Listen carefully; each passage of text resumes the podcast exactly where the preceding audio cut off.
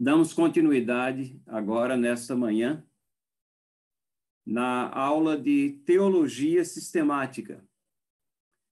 Aula essa que temos tido a cada domingo, uma classe específica da Igreja Presbiteriana de Santo Amaro, e que foi ministrada no último domingo pelo reverendo Leandro Lima.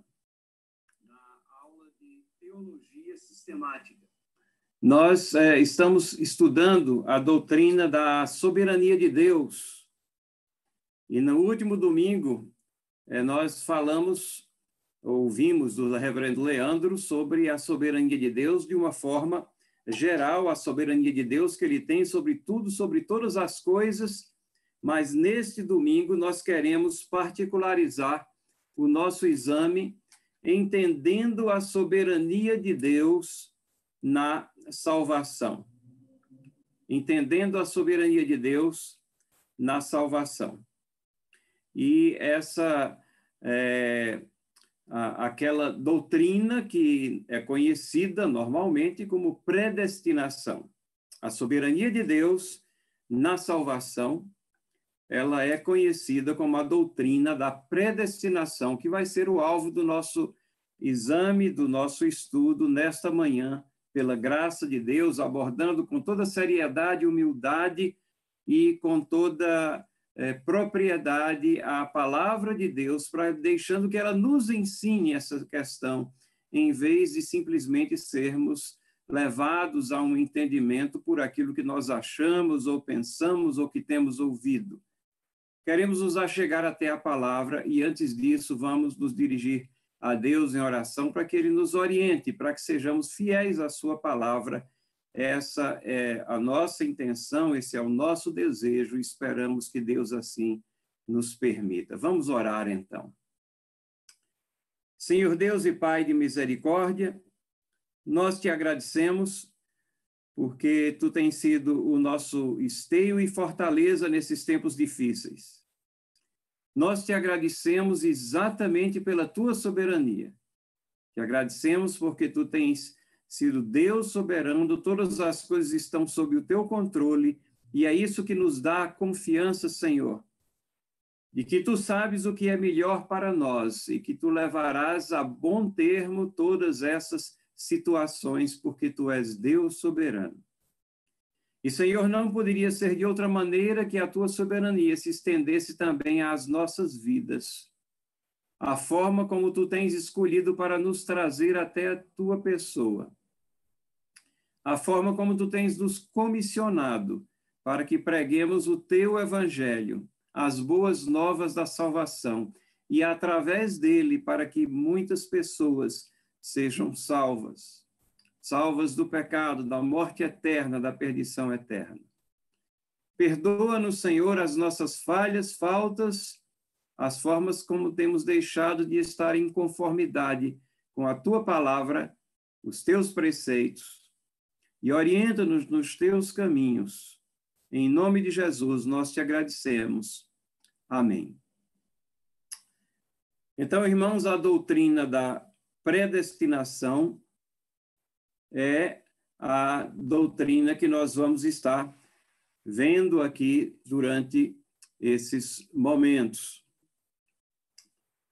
E eu não tenho controle aqui da transmissão, eu não sei se vocês estão vendo o, o, as transparências que nós vamos estar passando aqui, nem consigo interagir ao longo dessa exposição com os nossos irmãos que estão é, trabalhando aqui nos bastidores e que são tão importantes para que isso chegue até vocês. Mas é, nós queremos inicialmente ler um texto da palavra de Deus que se encontra em Efésios, capítulo 1, versículos 3 a 9. Vamos ler esse texto que está sendo projetado aí. Bendito seja o Deus Pai e Pai de nosso Senhor Jesus Cristo, que nos abençoou com todas as bênçãos espirituais nas regiões celestiais em Cristo, antes da fundação do mundo, Deus nos escolheu nele para sermos santos e irrepreensíveis diante dele, em amor, nos predestinou para ele, para sermos adotados como seus filhos por meio de Jesus Cristo, segundo o propósito da sua vontade, para louvor da glória de sua graça, que ele nos concedeu gratuitamente no amado. Neles temos a redenção pelo seu sangue, a remissão dos pecados segundo a riqueza da sua graça, que Deus derramou abundantemente sobre nós em toda sabedoria e entendimento. Ele nos revelou o mistério da sua vontade, segundo o propósito que ele apresentou em Cristo. Esse é o texto inicial que nós queremos ler. Esse texto fala dessa soberania de Deus que tem um plano maravilhoso formado e firmado antes da fundação do mundo. Um plano que envolve uma escolha. Paulo está falando aqui em termos pessoais. Presbítero. Uma escolha, é, nós fomos escolhidos nele, aqueles que conseguem é, entender as coisas de Deus, que se agregam ao povo de Deus pela conversão, baseados no sacrifício de Cristo Jesus.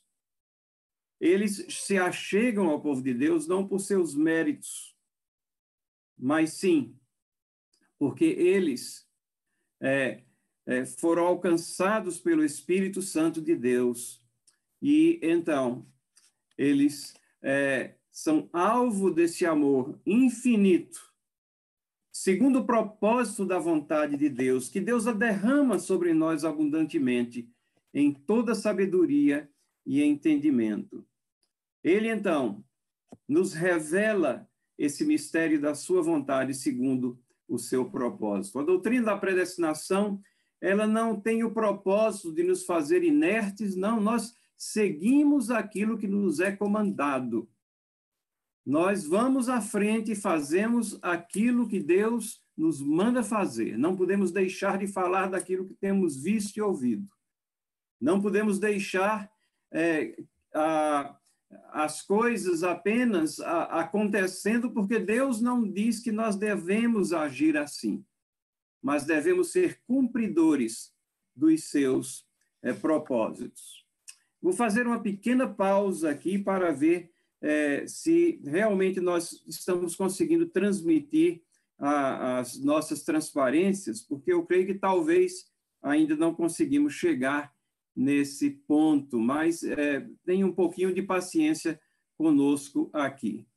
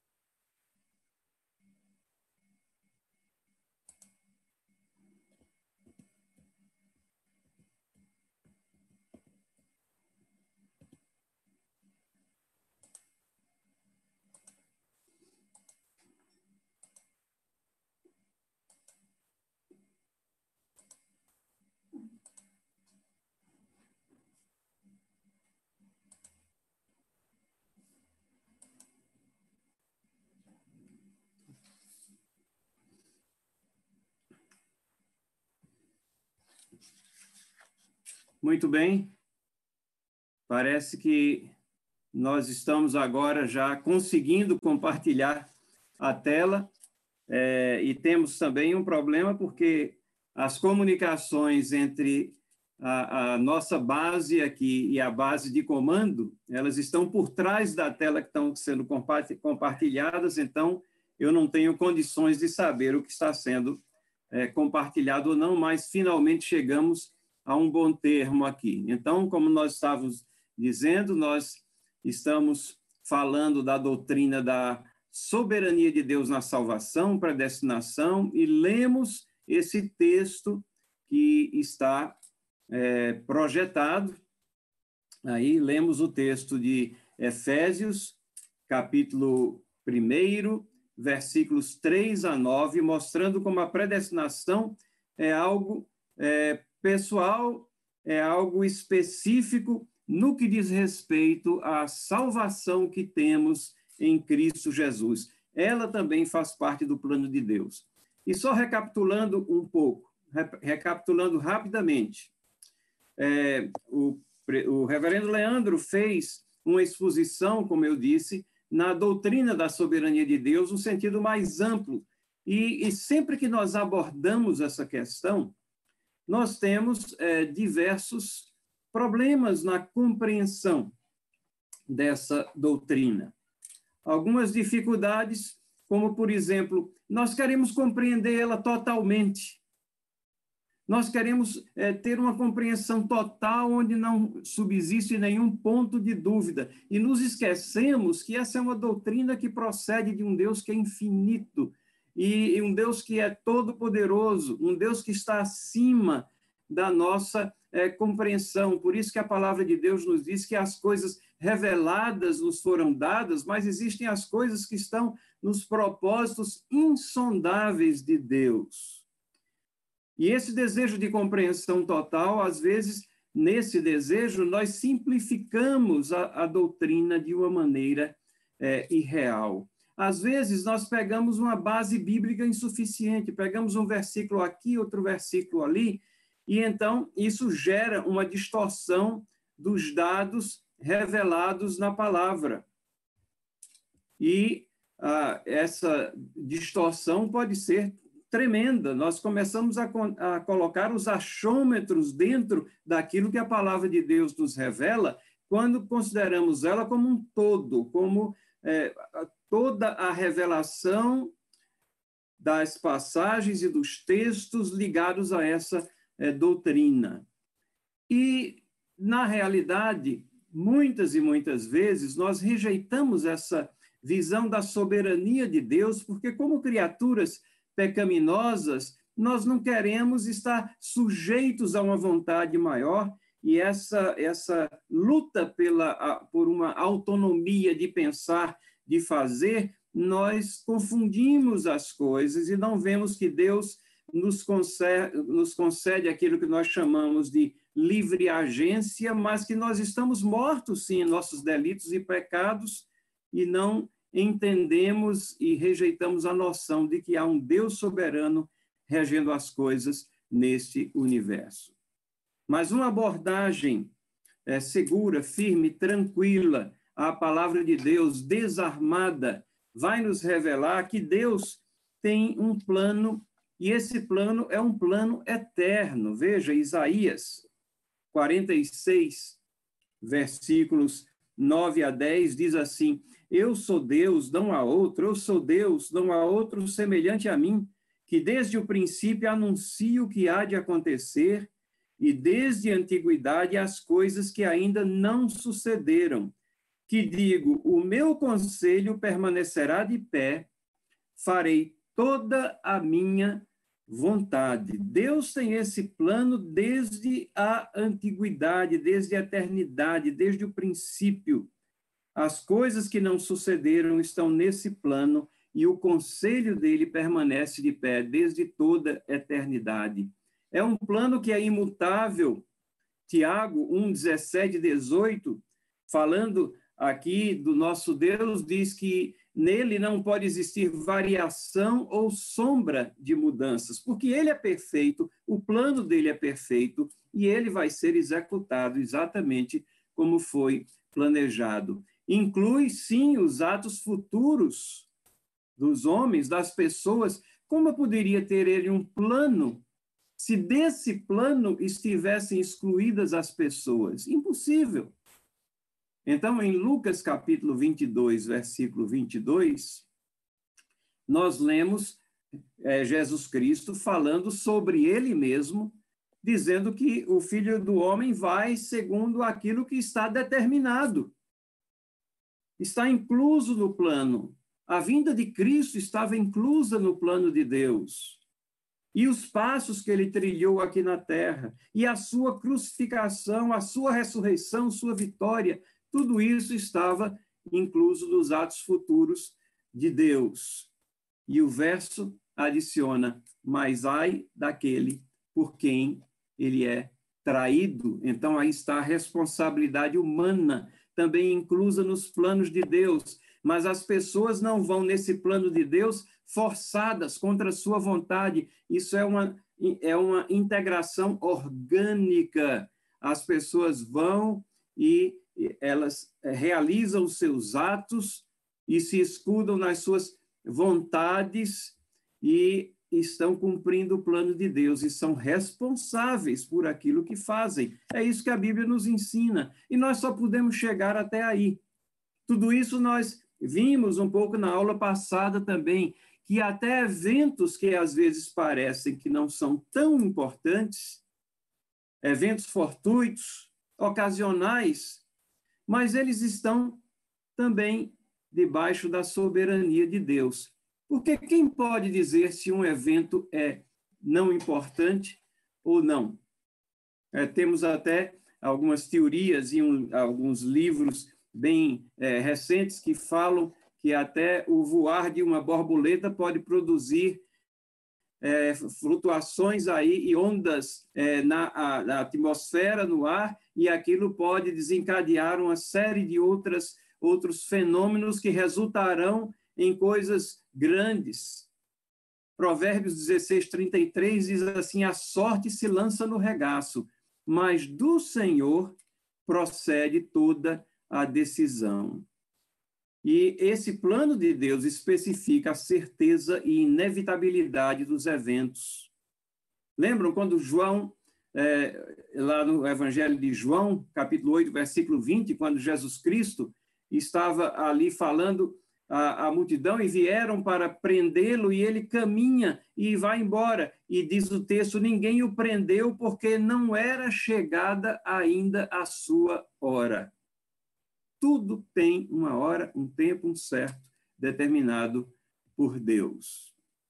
E isso nos leva a algumas indagações, e, e algumas dessas foram é, tratadas também na aula passada, essa questão do livre-arbítrio e da livre agência, e, e, nós ouvimos na aula passada que livre-arbítrio, essa possibilidade de escolher o bem, nós não possuímos em função da queda. Todos nós pecamos e perdemos a possibilidade de escolher o bem, de escolher a Deus. É quando ele nos toca pelo seu Espírito Santo que nós conseguimos, então, vislumbrar a nossa pequenez, a nossa dependência, a nossa pecaminosidade, a majestade de Deus e nos colocar, nos jogar aos pés da cruz para que sejamos aceitos por Ele. Mas o toque vem dele.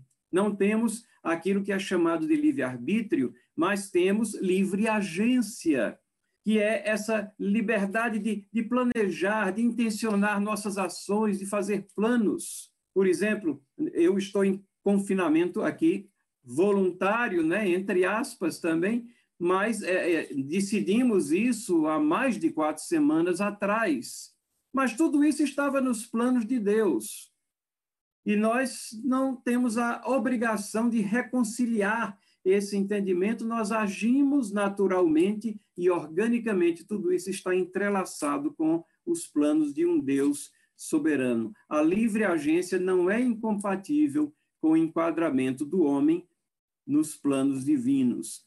Deus soberanamente executa os seus desígnios através através da vontade das suas criaturas. Isso está lá em Filipenses, capítulo 2, versículo 13. Porque é Deus quem efetua em vocês tanto o querer como realizar. Queremos alguma coisa, às vezes você se orgulha disso, foi Deus que efetuou em você, que lhe deu a possibilidade do querer e do realizar segundo a sua boa vontade. Tudo está ancorado nessa boa vontade de Deus. E nós temos aqui é, diversos versículos e diversos textos aqui, nós vamos, não vamos ler todos, mas é, Provérbios 20 e 24, os passos de cada pessoa são dirigidos pelo Senhor. Como poderá alguém entender o seu caminho? É o que diz o livro de Provérbios. E segundo Coríntios 3:5, não que por nós mesmos sejamos capazes de pensar alguma coisa como se partisse de nós. Pelo contrário, a nossa capacidade vem de Deus. Vejam, esse é o ensinamento da Bíblia, direcionando sempre os nossos pensamentos a Deus, mostrando que dele procedem todas as coisas e ele é o regente é, de todas as coisas. Romanos 9,16 diz assim: Por isso, não depende de quem quer ou quem corre, mas de Deus que tem a misericórdia. Ai de nós, se não fosse a misericórdia é, de Deus. Nós não possuímos, então, livre-arbítrio, mas Deus é infinitamente soberano e onipotente para executar seus planos sem violar essa livre agência que ele nos concedeu.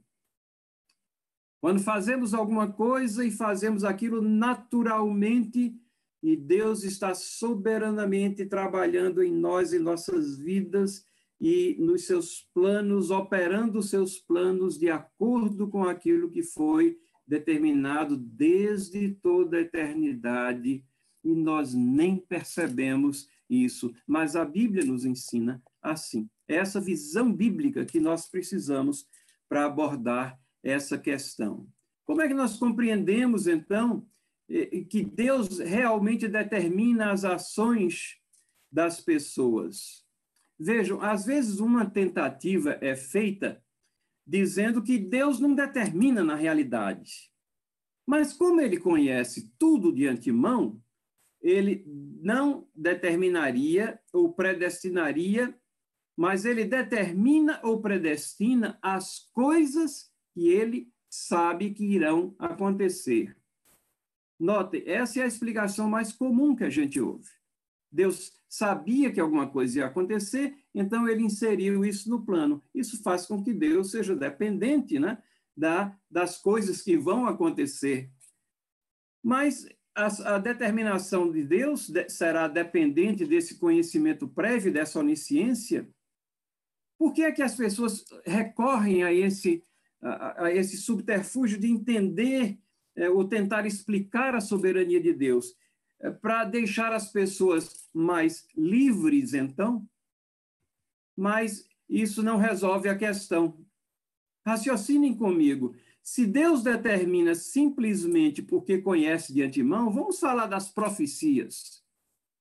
Uma profecia que nós temos e que nós sabemos que foi cumprida. Ela está lá registrada só porque é, o profeta sabia, ou Deus deu a palavra ao profeta de que aquilo iria acontecer. Mas na hora em que foi registrado aquilo, essa situação se tornou fixa, imutável, não vai mudar. E um cristão, ele não afirma, talvez até somente aqueles que defendem, que nós não sabemos nem se podemos chamar de cristão, aqueles que defendem a teologia relacional, que é esse ramo espúrio da teologia, que diz que Deus não conhece o futuro, que Deus realmente abriu mão da sua soberania, que constrói o futuro com o homem, que ele não sabe o que vai acontecer, não tem nada a ver sobre as forças da natureza, isso não é bíblico. Mas um cristão não afirma que Deus não é soberano, ou que Deus não cumpre o que ele, não o que ele profetizou. Mas como fica, então, essa vontade das pessoas, esse livre-arbítrio que é tão prezado por tantos, Nesse sentido, se uma profecia foi dada, se aquilo se cumpriu, vamos pensar é, que isso foi feito apenas porque ele conhecia, e se as pessoas que eram responsáveis pelo cumprimento dessa profecia resolverem mudar de ideia na última hora, como é que fica o plano de Deus? Ele é subvertido? Vai ficar mudando? Não pode mais mudar, já estava registrado. Deus vai ficar à mercê do homem ou é o homem que está cumprindo os planos de Deus? Isso não resolve o problema. Ancorar a determinação de Deus no conhecimento prévio que ele realmente tem não resolve o problema, é uma solução aparente.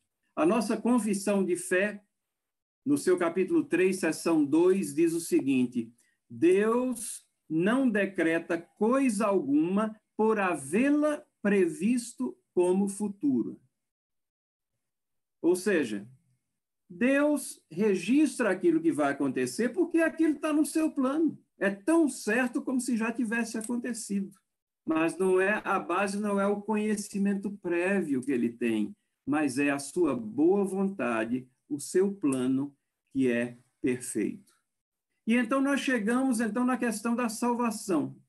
Esse é um ponto apenas específico desse plano de Deus recebe o nome de predestinação, a soberania de Deus na salvação. Porque, sendo Deus soberano, não há uma área sequer das nossas vidas que esteja ausente ou autônoma do seu plano maravilhoso. E isso inclui, sim, tem que incluir a salvação de almas. Vamos tentar definir, então, o que é a predestinação é o aspecto da preordenação de Deus, através do qual a salvação do crente é considerada efetuada de acordo com a vontade de Deus que o chamou e o elegeu em Cristo para a vida eterna, sendo que a aceitação, notem, voluntária, você não é forçado, ela é voluntária da pessoa e do sacrifício de Cristo, mas isso é uma consequência dessa eleição, do trabalho do Espírito Santo que efetiva essa eleição, tocando no seu coração e abrindo-lhe os olhos para as coisas espirituais. Os passos do processo de conversão, eles são tomados naturalmente, mas Deus está soberanamente por trás de tudo isso. E, e nós temos somente que dar glória a Deus pela nossa salvação. Não houve nenhuma medida, por menor que seja, do nosso esforço nesse sentido. É Deus que faz tudo. A fonte, como nós já vimos, é a soberana vontade de Deus. Vejam comigo, somente no capítulo 6 de João. João, capítulo 6. Esses versículos aqui que falam exatamente isso, que tantas pessoas contestam. É Jesus ensinando, gente. Não sou eu que estou falando, é a palavra de Deus. Versículo 37. Todo aquele que o Pai me dá, esse virá a mim. E o que vem a mim, de modo nenhum o lançarei fora.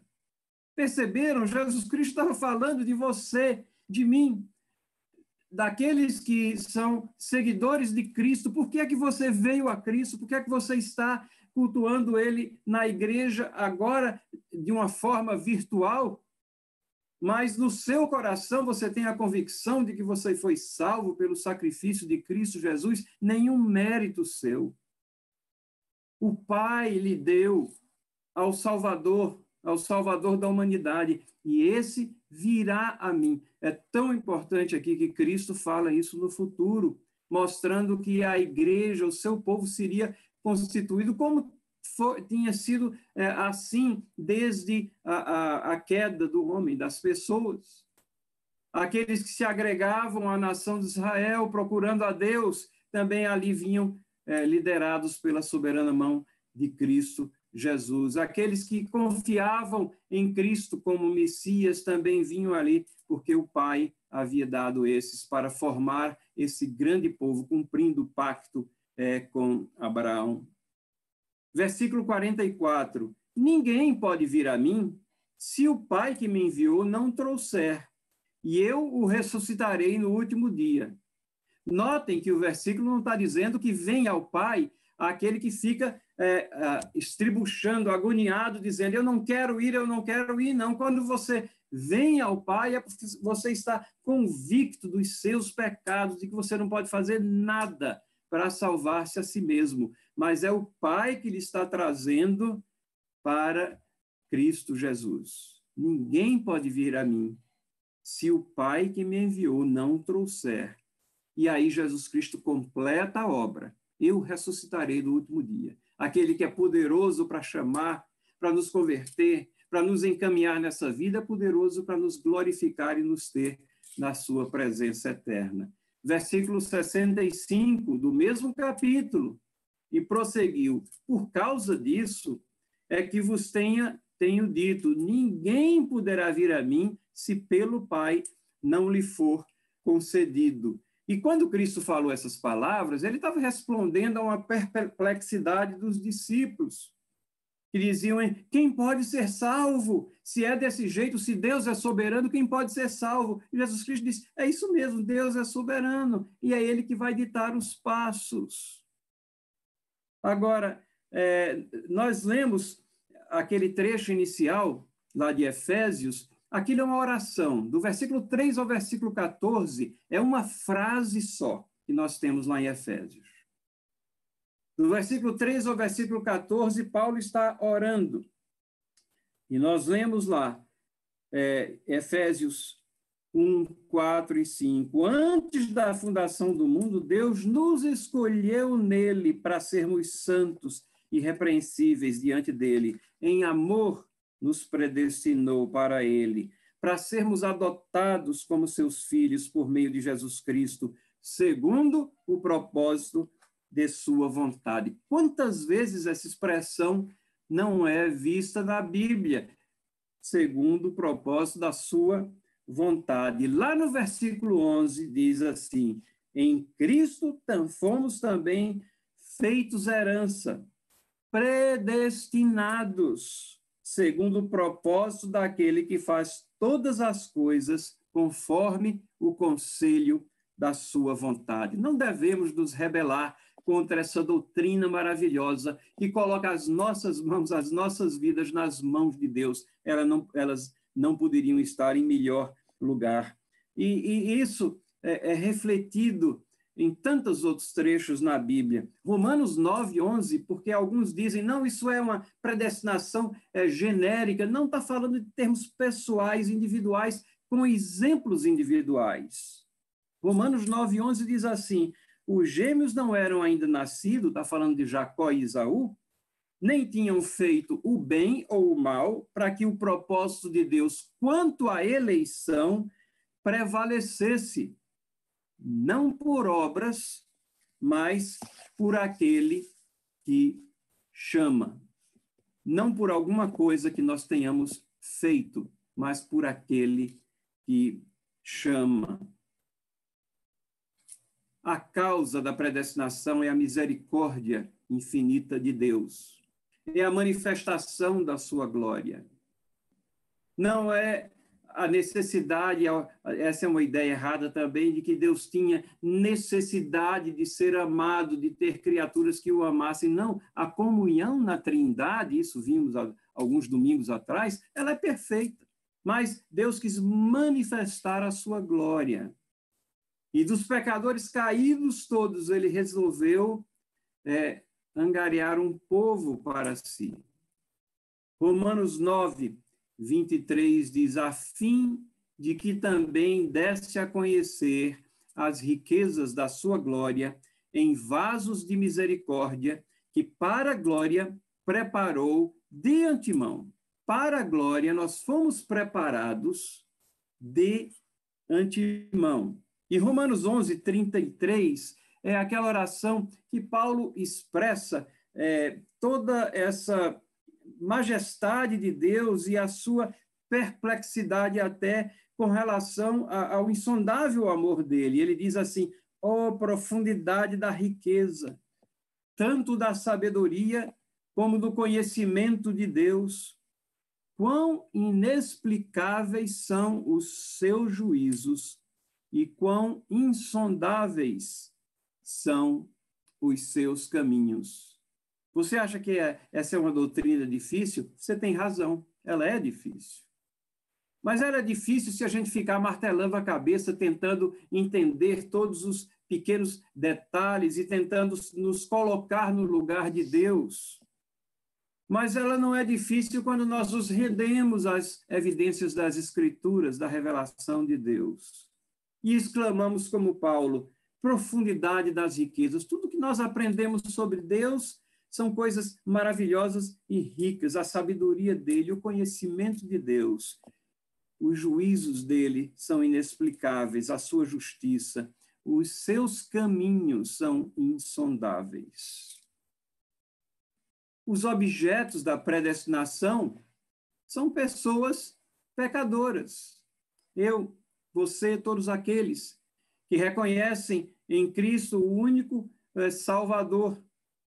Notem aqui é, em João, versículos, é, capítulo 1, versículo 12 e 13, mas a todos quanto receberam, deu-lhes o poder de serem filhos de Deus, a saber, os que creem no seu nome. Você já, já recebeu a Cristo? Isso é uma pergunta que comumente se faz. E ela é bíblica, ela é bíblica, que diz a todos quanto receberam. Você é, já creu em Cristo?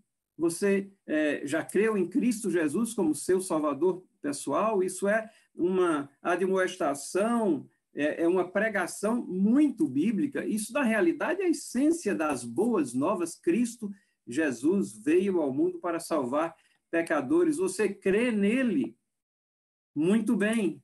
Mas veja, os quais não nasceram do sangue, nem da vontade da carne, nem da vontade do homem, mas de Deus.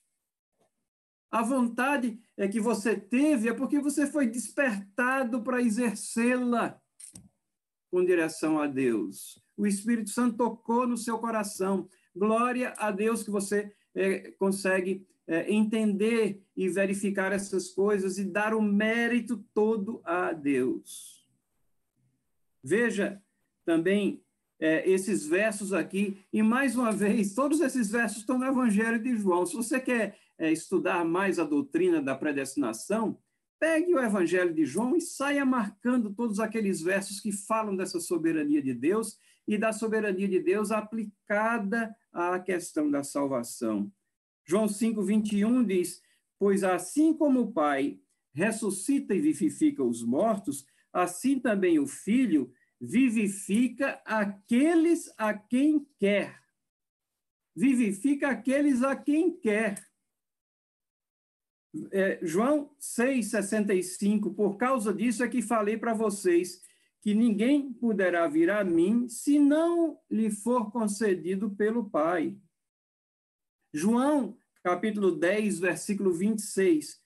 Vocês não creem porque não são das minhas ovelhas. As minhas ovelhas ouvem a minha voz, eu as conheço e elas me seguem. Notem que isso aqui é, é algo que Jesus podia dizer, porque ele conhecia muito bem. Essa não é a nossa pregação. Né? Nós não podemos saber se serão ovelhas de Cristo ou não. Então, nós somos declaradores das verdades de Deus. Mas Jesus Cristo sabia que eles não criam por quê? Porque não eram das ovelhas dele. Se fossem, creriam.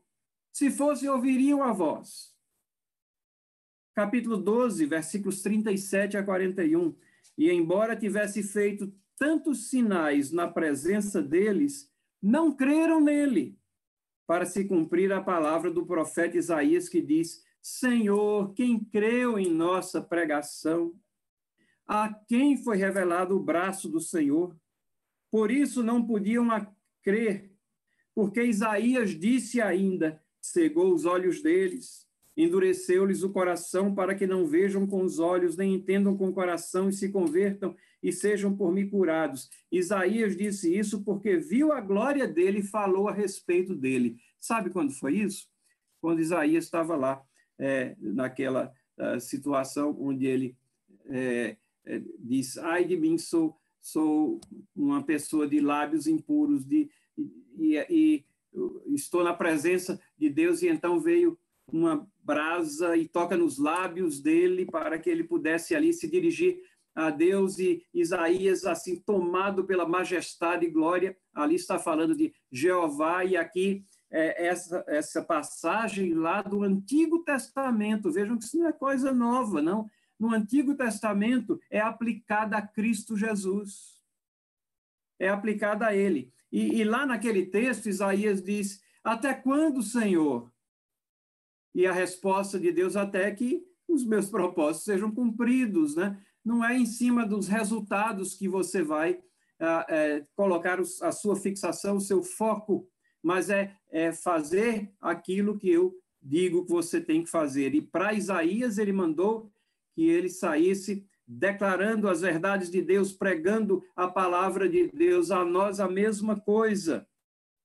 Mas é, aqui está mostrando que muitos não crerão e permanecerão nos seus delitos e pecados.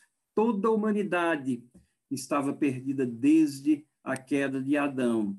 E a maravilha é que Deus tem escolhido, esteja escolhendo um povo para si, dessa massa é, enorme de pessoas perdidas e direcionadas em direção à perdição eterna.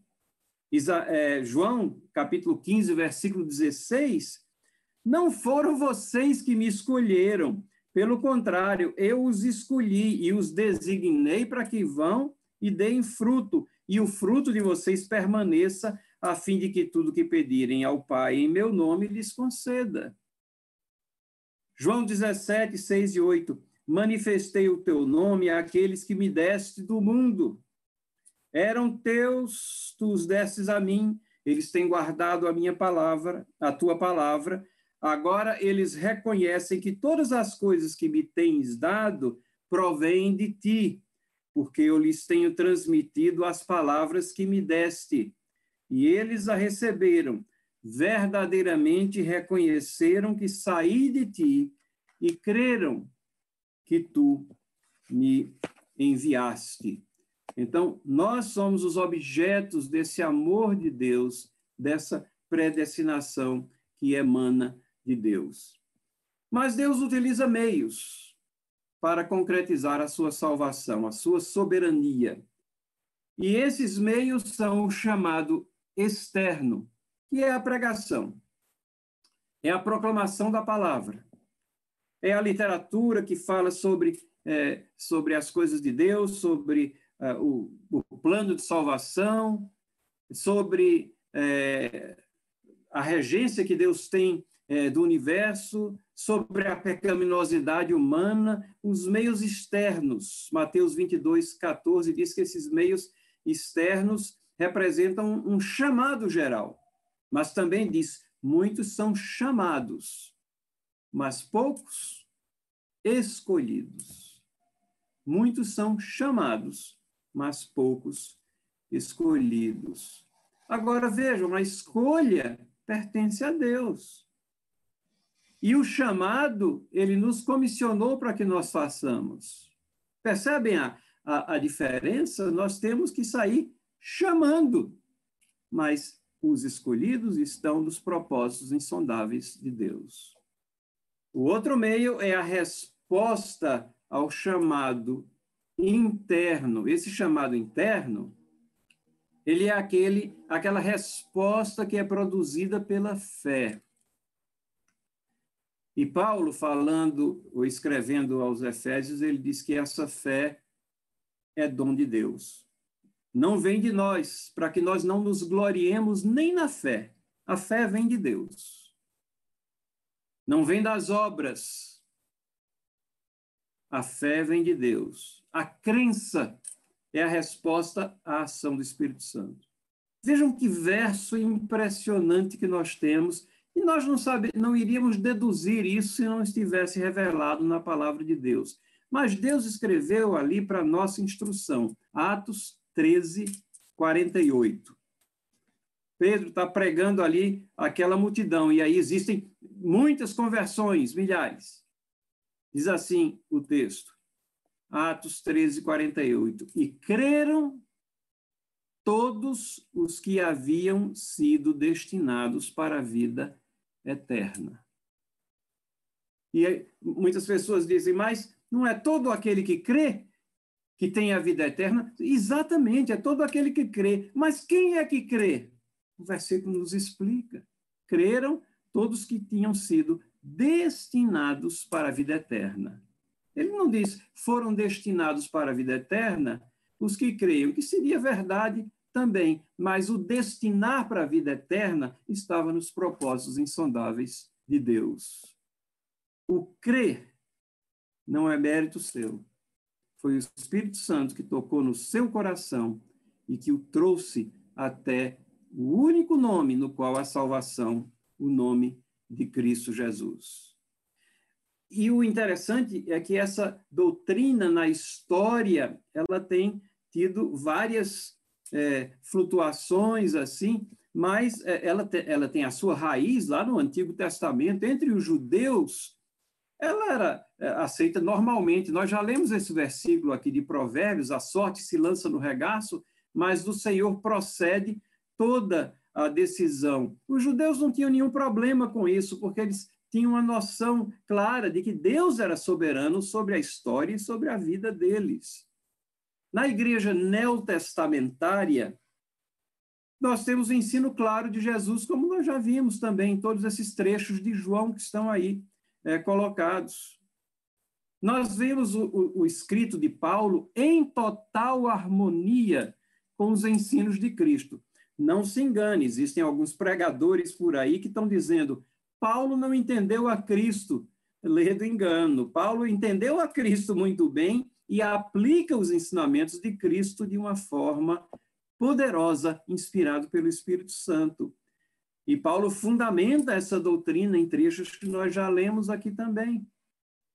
João é, Lucas, dos evangelhos, ali nós temos o registro também, Lucas, lá em Atos 13, 48, acabamos de ler, os pais da igreja, aqueles na igreja primitiva, aquela que se, se sucede à época apostólica, Policarpo, Ineu, Irineu, Eusébio, se vocês procurarem os escritos desses pais da igreja, como eles são conhecidos, você vai encontrar lá a doutrina da predestinação ensinada. Agostinho, ele foi aquele que fez uma formulação sistemática maior. Não inventou nada, foi até a palavra de Deus, fez uma exposição. Em Pelágio, nós temos uma contestação. Pelágio é a raiz daqueles, daquela corrente que é chamada arminiana, é, que coloca a, o homem como sendo é, totalmente autônomo dessa questão no que diz respeito à salvação eles até admitem, não, Deus é soberano, mas no que diz respeito à salvação, não, aí soberano é o homem. Não chegam, talvez, a formular dessa maneira, mas é isso que resulta a crença que eles colocam nessa autonomia humana. Mas durante a história da igreja, o que é que nós vemos? Na medida que a igreja católica foi se hierarquizando e foi se afastando da, dos ensinos da palavra de Deus, adotando culto aos ídolos, adotando a, a oração é, pelos mortos, adotando outras intermediações, outros nomes nos quais haveria salvação que não o de Cristo ali, ela foi se esquecendo e foi se envolvendo num misticismo cada vez maior. Mas nos pré-reformadores, aqueles que vieram antes da reforma, os valdenses, os hussitas, os lollardos, Todos esses, nos seus escritos, eles apresentam a doutrina da predestinação e da soberania de Deus de uma forma muito clara. O próprio Lutero, às vezes nós identificamos a, que, identificamos a questão da predestinação só com Calvino, mas o próprio Lutero escreveu é, um livro chamado De Servo Arbítrio, que tem uma das traduções feitas para o português, Nascido Escravo ele respondeu isso é, em resposta a Erasmo de Roterdão. E ali, Lutero apresenta essa servidão da vontade ao pecado, e somente a soberania de Deus é que está nos livrando e nos chamando para ele, contrariando a noção de que a salvação poderia ser por alguma parte do esforço humano. João Calvino sistematizou de uma forma magistral. Deus possibilitou que ele sistematizasse a doutrina, mas ele não inventou nada, ele só voltou a palavra. E é em Armínio, Jacobus Armínios, de onde vem o nome arminianos, que surgem os ataques, então, a essa doutrina, e então, é, em resposta a doutrina dele, surgem aquilo que é são conhecidos como os cinco pontos do calvinismo. Eles surgem uma resposta a um ensinamento que não fazia justiça à palavra de Deus. E é esse essa teologia da reforma que abriga em si a doutrina da predestinação que nós encontramos nos grandes documentos, a Confissão de Fé de Westminster, adotada pela Igreja Presbiteriana, nos capítulos 5, 8, 9, 10, 11, e em várias perguntas e respostas do catecismo menor e maior, ou breve e maior, os batistas históricos, é, escudados na Confissão de Fé de Londres, que é semelhante à de Westminster, exceto na forma prescrita para o batismo. Então, é, há uma harmonia muito grande na soteriologia, na doutrina da salvação. Os congregacionais também, a doutrina soteriológica dos congregacionais, ela se assemelhava muito à dos presbiterianos. Alguns é, dos puritanos eram caracterizados pela convicção plena da soberania de Deus, alguns eram presbiterianos, outros, como, por exemplo, Roger Williams, na, nos Estados Unidos, eles eram batistas, e muitos deles eram congregacionais, como Jonathan Edwards. Então, essas confissões todas, elas, elas incluem até, num período, os anglicanos, na primeira reestruturação sobre Eduardo VI, quando foram escritos 42 artigos de fé, ela, ela coloca ali a posição calvinista, a posição da soberania de Deus, da doutrina da salvação, ela foi ali retratada e definida, como foi também nas pregações dos grandes pregadores dos séculos 17 a 19, como Edwards, como George Whitfield e como Charles Spurgeon, que era batista também. As igrejas dos Países Baixos, ou ali da Holanda, da Bélgica, a Confissão Belga, o Catecismo de Heidelberg, os cânones de Dort e os escritos de Abraão Kuyper, também, que temos um livro publicado em português chamado Calvinismo, Abraão Kuyper, que foi, é, chegou a ser primeiro-ministro da Holanda, um teólogo, escritor, ele também apresenta de forma muito clara essa doutrina em seus escritos. E chegando mais perto aqui da nossa terra, é, lá nos Estados Unidos, as grandes instituições como Princeton, Yale, Harvard, elas foram fundadas nesses princípios, e de Princeton, é, ali isso era, era o berço é, do, do estudo presbiteriano, onde ensinou ali no, em Princeton o Charles Hodge, que foi um grande teólogo, e o seu filho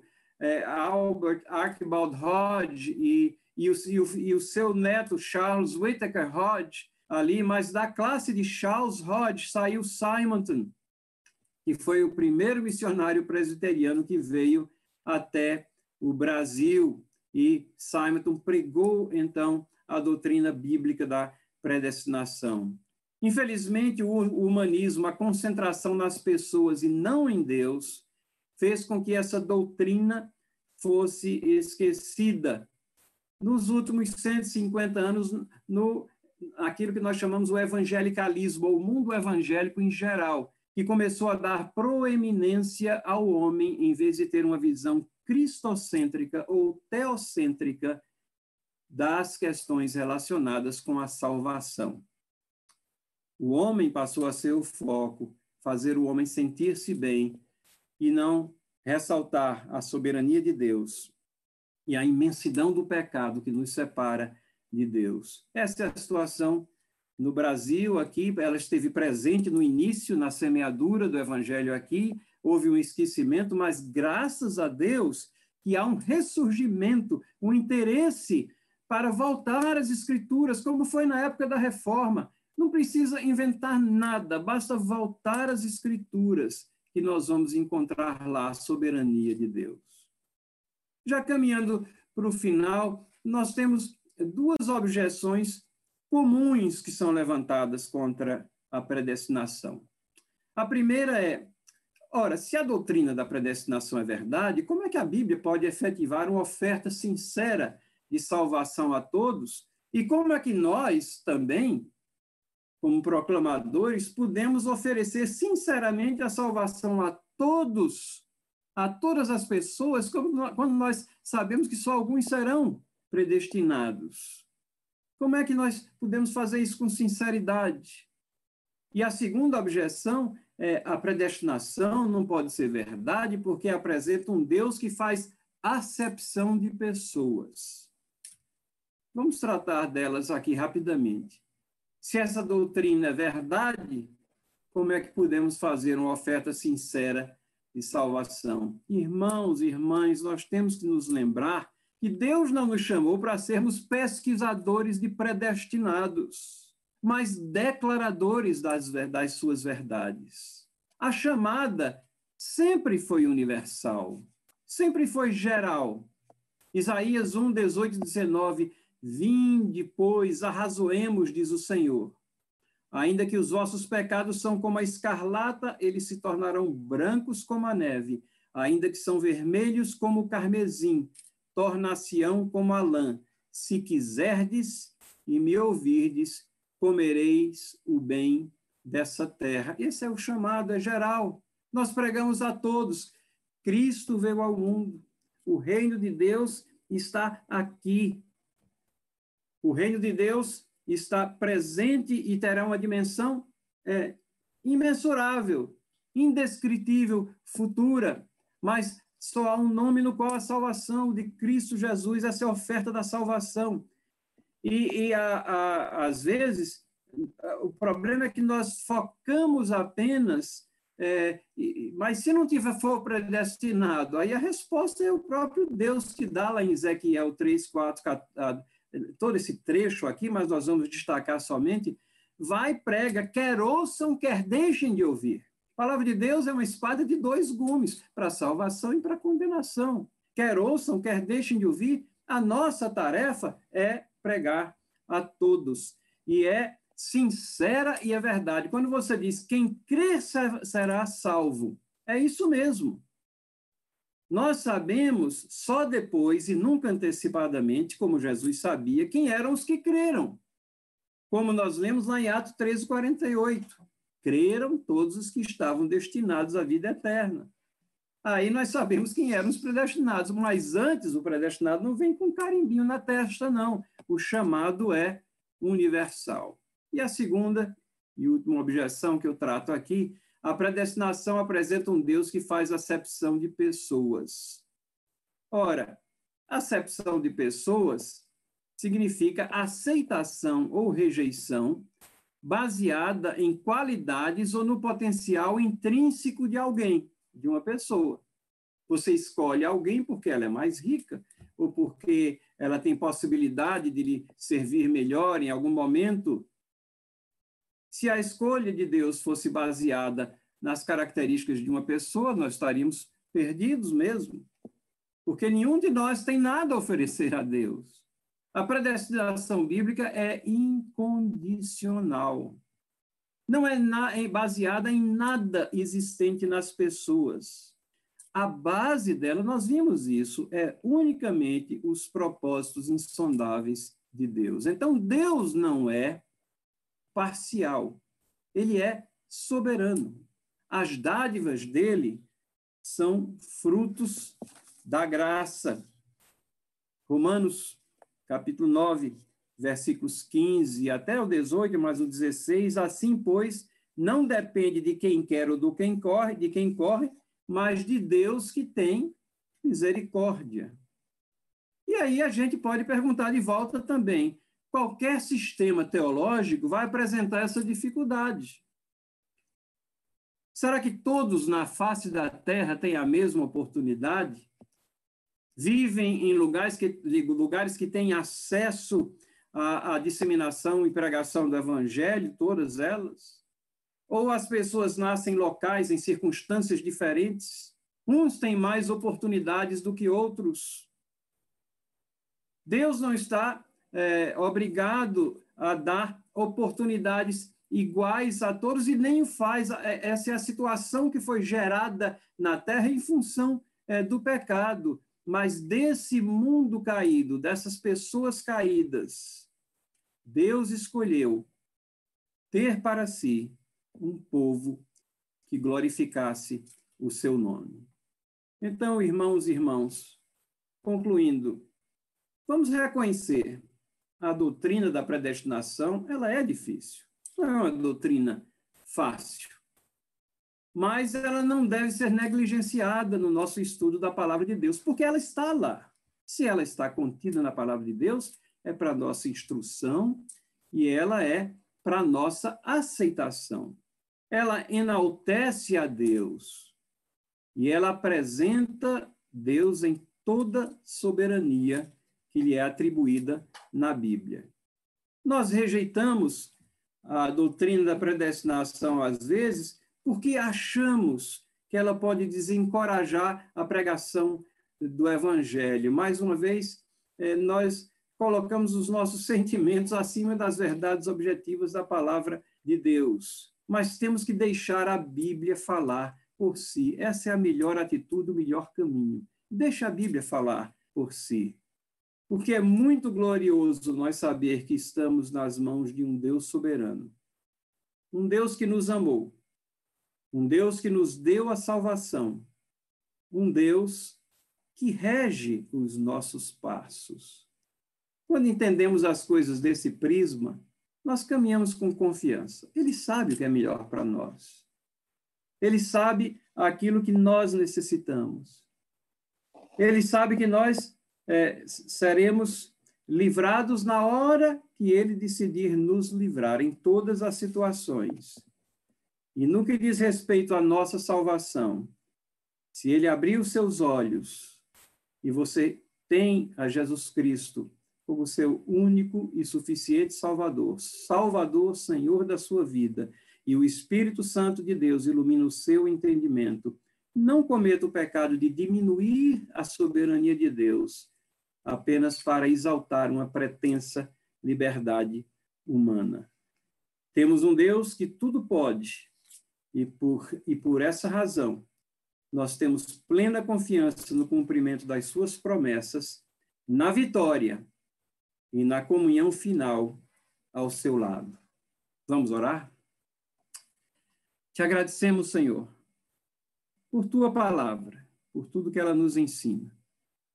Te agradecemos porque ela contém doutrinas maravilhosas, às vezes de difícil compreensão, como o próprio Pedro escreveu em suas cartas dizendo que as cartas de Paulo, que são classificadas como escrituras, eram de difícil compreensão e que as pessoas às vezes torciam para sua própria perdição. Mas, Senhor, ajuda-nos a render, a nos render às evidências da tua palavra. Ajuda-nos a internalizar a tua palavra em nosso coração para que nós não pequemos contra ti. Se conosco, se com cada irmão e irmã durante esta semana, abençoa os nossos passos, ainda que sejam passos pequenos dentro de casa, mas precisamos de ti. Somos frágeis, precisamos da tua mão. Em nome de Jesus. Amém. Que Deus abençoe todos vocês.